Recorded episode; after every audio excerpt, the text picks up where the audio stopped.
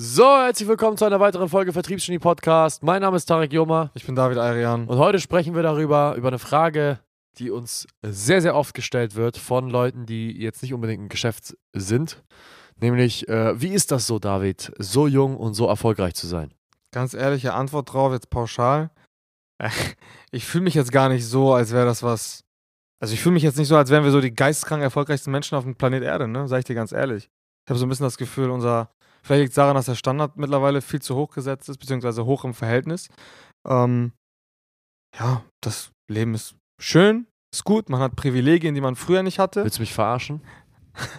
Warum? Da- Das ist deine Antwort? Du, Ich schwöre, das ist du meine merkst Antwort. das nicht. Ja, Bro, ich verstehe schon. Ja, alles klar. Wir, wir wollen uns hohe Standards setzen und wir sind, man fühlt sich immer wie ein Stück Scheiße, ja. Aber ich rede jetzt davon, wenn dir eine Frage gestellt wird von jemandem, der schwer sich seine Miete leisten kann am Ende des Monats. Weißt du, so ein typischer Student, ich meine, wir sind 23 und 24 Jahre alt. Wir gehen jeden Tag essen für 150 Euro. Jeden Tag gehen wir in der Shisha-Bar aus, äh, nördlich von 80 bis 150 Euro. Wir haben letzten Monat eine gesamte Etage dort gemietet für 4000 Euro. Äh, das Auto, was ich fahre, kostet eine Viertelmillion. Du trägst zwar, du, krieg, du kriegst fast 60.000 Euro am Handgelenk. Also bei allem Respekt. Ja, okay, gut, wenn man es aus der, wenn man es aus der Perspektive sieht, aber ja, okay, wenn man es aus der Du Perspektive weißt, das, sieht, das, ist das super. Durchschnittsvermögen in Deutschland, das Durchschnittsvermögen in Deutschland sind 64.000 Euro. Ja. Das ist respektlos. Ja. 64.000 Euro, du trägst das am Handgelenk. Damit liest du Ja, okay, pass auf, pass auf. Das Ding ist, Das ist Durchschnittsvermögen. man muss aber von dazu allen sagen, Menschen. es ist, es ist halt eine Perspektivensache, sage ich dir ganz ehrlich. Es ist eine Perspektivensache, aber ja, auch wenn ich jetzt so vor allen Dingen an früher denke, 18, 19, 20 Jahre alt, schwer äh, 500 Euro im Monat zur Verfügung gehabt, ist das schon krass, was so abgeht heutzutage. Dass man halt jetzt in, in, in Smash, ich weiß nicht, wer das so kennt, so Hamburg, eins der besten Steakhäuser, in denen ich jemals war, aber auch besonders in Hamburg. Da machen wir halt Mittagspause viermal die Woche. So, das war halt früher, war das halt ein Traum, dort zu essen. Ja. So, den Käsekuchen als Dessert für 14 Euro mit dem Himbeersorbet, das war schon Weltklasse. So, das war schon so, oh, Ja. krass, Mann, was geht hier ab? Nee, das stimmt schon. Also ich sag mal so, diese Denkweise, die du am Anfang angesprochen hast, ja, ich fühle mich immer wie ein Stück Scheiße. Ich fühle mich immer so, als wenn ich zu wenig gemacht habe und ich bin immer sauer auf mich. Das ist richtig. Aber der Moment, wo ich dieses, äh, mir manchmal das einfällt, ist der Moment, wenn ich simple Sachen mache, wie zum Beispiel nach Hause fahre und dann aus meinem Auto aussteige und mich umdrehe und das ein S63 AMG ist. We- Weißt du, was, woran man das noch merkt? Wenn man im Auto sitzt, in einem S63 und dann einen anderen S63 sieht und denkt so, boah, was ist das denn? Ja. Da hat man, glaube ich, ganz kurz so einen Dimensionsswitch, wo man auf einmal vergessen hat, dass man ja selber in der Position ist, so ein Auto zu Ja, fahren. allein gestern saß ich hier im Büro und habe mir Videos angeguckt von dem Auto, was ich fahre. Und ich habe halt vergessen, dass ich dieses Auto fahre. Ich habe es mir angeguckt und dachte so, boah, wie geil ist dieses Auto bitte? Und habe dann vergessen, dass die Schlüssel dafür dieses Auto vor meinem, vor mir lagen, während ich das Video geguckt habe, wo das Auto vorgestellt worden ist. Also die Perspektive auf der Metaebene ist ja dann am Ende des Tages, dass, dass man A, irgendwie schon das so selbstverständlich lebt, aber B, teilweise noch gar nicht so richtig realisiert hat, was man eigentlich gerade macht und wo man gelandet ist. Ja, Oder auf welchem Weg man gerade ist. ja. Und ich glaube, das kommt dadurch, dass man dauerhaft unzufrieden ist und diese dauerhafte Unzufriedenheit imprägniert sich durch dein gesamtes Leben, sodass du manchmal unzufrieden bist, während du ein Steak isst, was 50 Euro kostet, sodass du manchmal unzufrieden bist, während du morgens aufstehst und dir eine 50.000 Euro um, ums Handgelenk bindest. Das ist halt eine dauerhafte Unzufriedenheit, die sich bei dir imprägniert hat, aber solange wir das akzeptieren können Ja. und, und, und nicht irgendwie hoffen, dass uns diese materialistischen Dinge oder diese geschäftlichen Ziele, die wir erreichen, glücklich machen, ist alles Chico. Das Traurige ist ja, dass die meisten Leute oder dass sehr, sehr viele, sehr, sehr viele Geschichten davon da sind, wie, oh, ich wollte immer mal das und das Auto haben und diese und diese Uhr tragen und als ich das dann hatte, war es nichts wert. Ja, was hast du denn erwartet, du verdammter Vollidiot? Dass diese Uhr dich glücklich macht? Weißt du, was dich glücklich macht? Deiner Mutter in die Augen zu schauen und zu sagen, dass du sie liebst. Wie wär's mal damit, du verdammter Vollpfosten? Ja? Nö, ich brauche eine Rolex, um glücklich zu sein. Und dann habe ich die Rolex, das macht mich nicht glücklich. Aha, surprise, surprise. Wie kann man so blöd sein und erwarten, dass dich ein Stück Gold glücklich macht? Wie kann man so geistig krank sein, erwarten, dass dich eine, ein Auto, ein, ein, ein, eine Blechkarosse mit Rädern und einem Motor dich glücklich macht? Langfristig. Weißt du, was dich glücklich macht? Einfach mal zu Hause zu sitzen mit seinen Eltern und Abendessen. Das macht glücklich. Einfach mal mit seinen Freunden irgendwo in den Park zu gehen, sich die Vögel anzuschauen, wie die da durch die Blätter äh, fliegen und, und, und übers Leben zu reden. Das macht glücklich. Und nicht teure Steaks zu essen oder was auch immer. Klar, ja doch, obwohl Essen macht auch glücklich. doch, Essen macht auch glücklich. Aber ich glaube, der Kern ist, wir haben niemals, so, um noch die Frage zu beantworten, wie ist es so erfolgreich zu sein? Es ist geil, ja. Und ich kann es auch jedem empfehlen. Ich kann, ich, kann, ich kann jedem empfehlen, reich zu sein. Mir gefällt's. Aber was ich auch jedem empfehlen kann, ist die Erwartungshaltung ans Reichsein radikal zu ändern. Es ist nicht so, dass das der Schlüssel ist, um glücklich zu sein. Es kann dir sehr, sehr viele Dinge ermöglichen und es macht auch mega Spaß und es ist definitiv empfehlenswerter, als arm zu sein. Das kann ich auch dazu sagen. ja, aber, aber vergiss nicht die grundsätzlichen Dinge, die einen wirklich glücklich machen.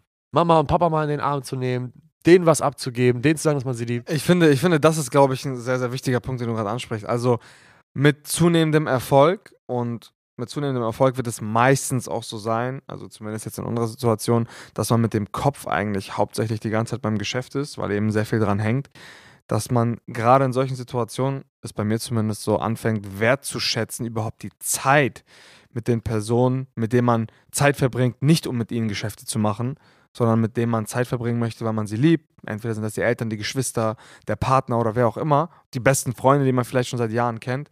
Ähm, man fängt an, diese Dinge auf einmal auf eine ganz andere Art und Weise zu sehen, finde ich. Und das ist, glaube ich, sehr wichtig. Und das, was ich ganz am Anfang gesagt habe, ähm, dass die Standards irgendwann so werden, dass man das gar nicht mehr realisiert, was man hier gerade eigentlich macht und was man eigentlich für ein Leben lebt. Ähm, besonders in solchen Zeiten sollte man sich sogar an die kleinen Dinge oder in Anführungsstrichen kleinen Dinge, weil eigentlich sind das keine kleinen Dinge, eigentlich sind das die wertvollsten Sachen, die man im Leben hat. Freunde, Familie, Gesundheit und solche, äh, solche Themen. Dankbarkeit. Dankbarkeit ist ultra wichtig und wenn ich nicht jeden Tag äh, zweimal Danke sagen würde oder dreimal oder eigentlich kann man dafür keine äh, quantitative Richtlinie für geben, wie oft man sich bedanken sollte, dann würde man, glaube ich, irgendwann noch durchdrehen. Oder dann würde man sich verfangen in Gedanken, die, die sind, glaube ich, nicht gesund. Ja, wenn jemand, wenn jemand da draußen nicht reich ist, äh, in unseren heutigen Standards, ja, sagen wir mal, noch nicht irgendwie, keine Ahnung, eine Million Vermögen hat oder 100.000 im Monat verdient oder was auch immer, und er sich reich fühlen möchte und er sich die Frage beantworten möchte, wie es ist, reich zu sein, dann dreh doch einfach mal die Perspektive auf das, was du guckst, was der Standard sein soll.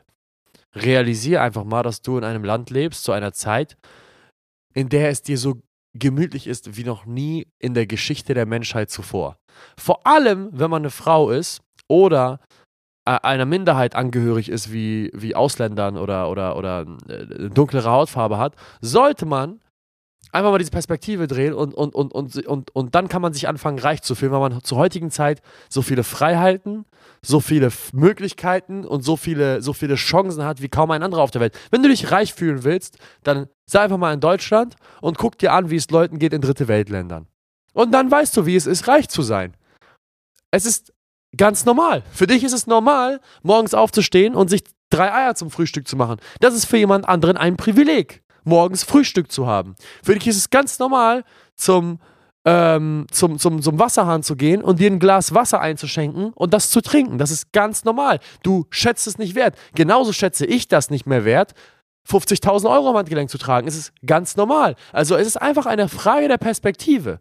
Man muss, um sich die Frage zu beantworten, wie ist es, dreht man einfach seinen Kopf in die andere Richtung, fragt sich, okay, wie ist es für die Leute, also für die Leute, die weniger haben als ich, was ist für sie besonders, was ich mache jeden Tag? Und dann kannst du dir die Frage beantworten, wie es ist nach oben herab. Das ist ja, das ist ja eigentlich relativ einfach. Das ist ein Phänomen, was bei uns Menschen ja urpsychologisch verankert ist. Für einen Obdachlosen ist das Beste, der größte Traum wahrscheinlich Essen und irgendein Dach über dem Kopf, sodass ihn die Kälte nicht erwischt für einen deutschen Mittelständler wird wahrscheinlich eine Stadtvilla sein größter Traum sein, den er in der besten Gegend in, seiner, in seinem Dorf hat. Für einen Multimillionär reicht selbst das nicht mehr aus. Rein vom Gefühl her, was, wir dabei was, was er dabei empfinden wird, ähm, der gibt sich dann vielleicht zufrieden mit einer Yacht und mit 300.000 Euro am Handgelenk und nicht 50.000 Euro. Das heißt, ähm, ich glaube, wir Menschen sind grundsätzlich so gestrickt, dass mit, mit, Aufst also mit, mit, mit, mit weiteren Etappen, die wir erklimmen, die Unzufriedenheit sich immer auf andere Themenbereiche ähm, ausweitet und gerade in solchen Situationen man eben nicht vergessen sollte, dass das ja eigentlich alles nur eine Frage der Perspektive ist. Aber warum ist das denn so? Was denkst du? Warum man immer unzufrieden bleibt? Boah, das ist echt eine gute Frage. Das ist halt, glaube ich, einfach in uns verankert, dass wir. Aber warum sollte es in uns verankert sein? Weil der Mensch wahrscheinlich Progress anstreben sollte. Und Stillstand dazu führt, dass wir evolutionär bedingt wahrscheinlich sind die Leute, die, oder die, die, die, die Spezies, die sich nicht kontinuierlich fortentwickelt hat, ist dann wahrscheinlich am Ende des Tages, hat sich nicht durchsetzen können. Ich glaube auch, dass das mit der, mit der Evolution in uns imprägniert worden ist, dass die Menschen, die konstant unzufrieden sind und dauerhaft nach Fortschritt streben, Ja. die Menschen sind, die überlebt haben. Und das waren meistens auch die Zivilisationen, die immer mehr, mehr, mehr, mehr, mehr gemacht haben, mehr Land erobert haben, bessere Möglichkeiten gefunden haben, mehr Essen zu haben und so weiter. Meistens auch die Spezies waren oder die, die, die, die, die, Abspaltung der Zivilisation waren, die auch überlebt haben. Ja. Und ich glaube, deswegen ist das so stark in uns imprägniert. Ja, sehr wahrscheinlich. Also am Ende des Tages gibt es wahrscheinlich diverse Gründe dafür, aber das ist definitiv ähm, ja in uns verankert. Das ist halt die Frage, wer, wer wird am wahrscheinlichsten überleben, wenn ein Weltkrieg ausbricht? Die ärmsten Menschen oder die reichsten, gierigsten Menschen, die in ihrer Lebzeit immer mehr und mehr und mehr wollten, immer mehr angehäuft Ja, haben? das ist halt, das ist halt eine rhetorische Frage. Absolut. Also Natürlich. Jeff Bezos, der wird auf einen anderen Planeten fliegen können. so. Ich werde mich vielleicht noch in einem Bunker verschanzen können, aber so ein Normalsterblicher, was macht der? Ja. Geht er in sein Einfamilienhaus?